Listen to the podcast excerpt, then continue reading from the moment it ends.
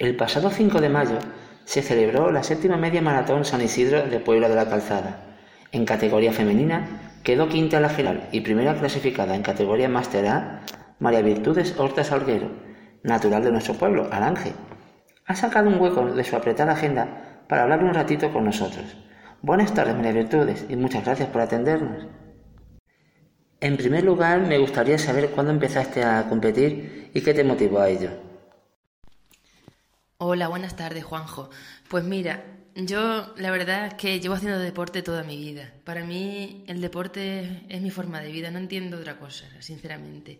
Empecé desde pequeña, siempre, siempre, el deporte ha estado presente siempre en todo lo que he hecho.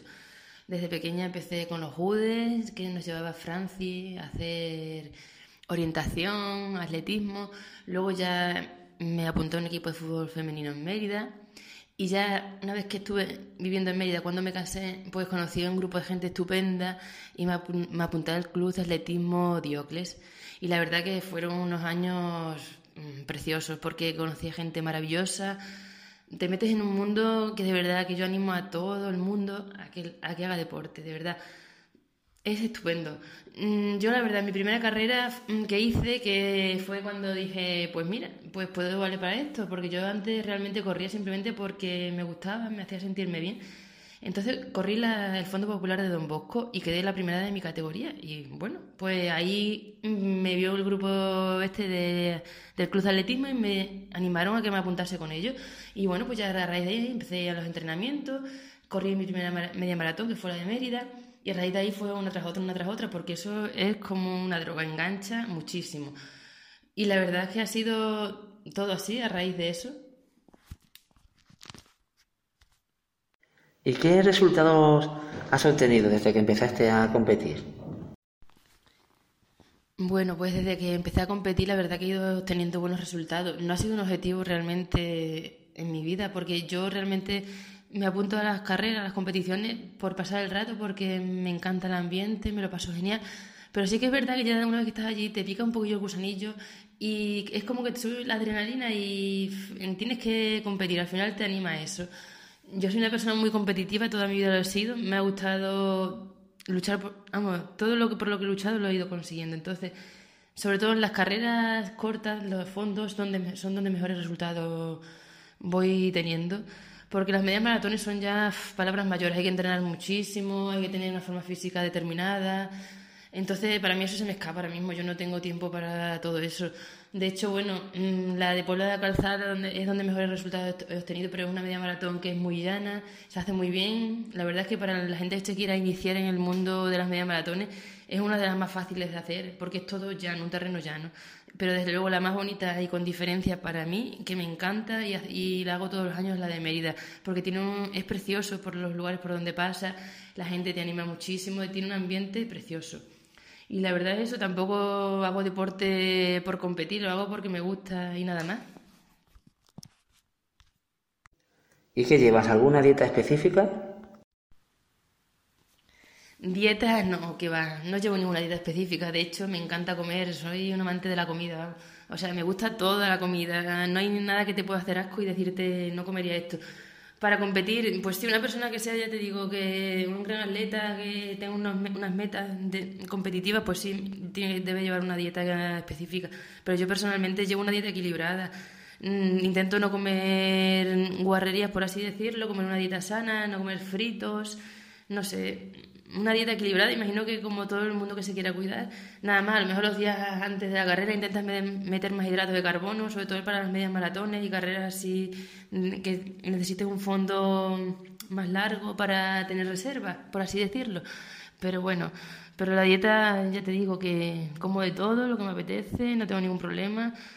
De hecho, como hago deporte, yo creo que, que quemo todo, el exceso que me meto de más, que tampoco es mucho, la verdad. Lo único que me pierde, la verdad, está dicha, son los dulces, pero intento controlarme. Pero por lo demás, mi dieta es completamente normal, una dieta equilibrada y nada más. Y ya para finalizar, me gustaría que nos dijeras qué, se puede hacer en Aranje para fomentar el deporte. En Alange hay muchísimo por hacer con respecto al deporte. La verdad es que está totalmente olvidado. Y es una pena porque los gobiernos no se conciencia de que los pilares de nuestra sociedad es la cultura y el deporte. O sea, es que es lo que hay que promover y son los grandes olvidados. O sea, necesitamos mucha cultura y necesitamos mucho deporte. Porque es que el deporte, de verdad, que es la base para muchísimas cosas de la vida. Es que, aunque no lo creáis, yo para mí el deporte es mi vía de escape cuando tengo estrés, cuando me encuentro deprimida, cuando estoy mal. Porque es que te genera una sensación como muy placentera, porque el cuerpo libera endorfinas que crean esa sensación. Entonces, cuando estás mal o mm, ves que te desborda la situación del día a día, te vas a echar una carrera y, y vienes como nueva, de verdad que yo lo digo siempre, que los niños se les inculque el deporte desde pequeños, que no veo niños que hagan deporte, es una pena, vas sales a la calle, no hay niños, es que no hay ni un niño, es que realmente hay que fomentar muchísimo el deporte. Quizás no tenemos muchas instalaciones para hacer ahora mismo aquí un tipo de deporte determinado, pero yo creo que, se, bueno, queriendo se puede conseguir todo. Yo he hecho deporte toda mi vida y no he tenido instalaciones.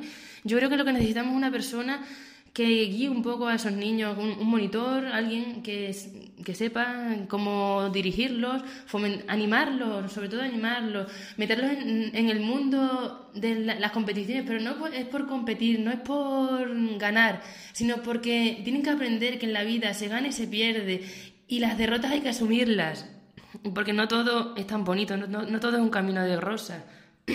Perdón. Y por eso yo me encantaría que se fomentase muchísimo el deporte, pero muchísimo, porque hace mucha falta, mm, ayuda muchísimo, sobre todo mm, a que los niños un poco se desvíen de malos caminos, porque la verdad es que a mí me da mucha pena de que vea a los adolescentes, algunos, es que no, de verdad, que es que hay que hacer deporte, porque es que les va a ayudar en muchísimas facetas de su vida, de verdad, que os lo digo totalmente desde el conocimiento. Y ya, para la gente mayor, yo creo que nunca es tarde para empezar, para nada. Yo sé que hay gente que, que, muchas veces me dice, ay, me gustaría ir a correr, pero no sé cómo hacerlo, es que no sé, es que me da vergüenza, pero vergüenza, ¿por qué? No, no tiene que dar vergüenza. Es que no te digo que vayas a correr 10 kilómetros del tirón, es que tienes que empezar poquito a poco. Se podría hacer. Yo cuando he estado en el club de atletismo éramos gente de 30 años hacia arriba. O sea, se podían hacer también grupos de personas para que pudiésemos salir un ratito, un par de días a la semana, echar el rato para ir poco a poco, poco a poco, de verdad que sería estupendo, se crea un ambiente estupendo, la gente se siente feliz consigo mismo, es que es estupendo el deporte, yo de verdad es que no puedo decir otra cosa, para mí es mi vida totalmente, no, no, no, no veo mi vida sin deporte realmente, y de verdad yo, de verdad animo a los gobiernos y sobre todo aquí en el Ángel, al gobierno que salga, que de verdad que apueste por el deporte y la cultura que es lo más necesario, de verdad, que es que no nos acabe en la cabeza, nada es rentable, el deporte no es rentable, ni la cultura tampoco, pero de verdad que es lo mejor para tener unos niños sanos, unos jóvenes sanos, de verdad, por favor. Desde aquí lo digo con, con todo mi corazón, de verdad, que se apueste por eso. Y nada más, me encanta que me hayas pedido que te haga esta entrevista para mí es un honor, la verdad. No me, no me considero una gran deportista, me considero una madre de familia, trabajadora, que saca el tiempo cuando puede, que es poquísimo, pero bueno, intento sacarlo todos los días, o casi todos, al menos, porque ya te digo que es una forma de escape y es una forma de, de desconectar de todo, la verdad. Pues nada, Juanjo, me alegro mucho. Muchas gracias. Muchas gracias a ti, María Virtudes, por atendernos en Radio Ángel Podcast.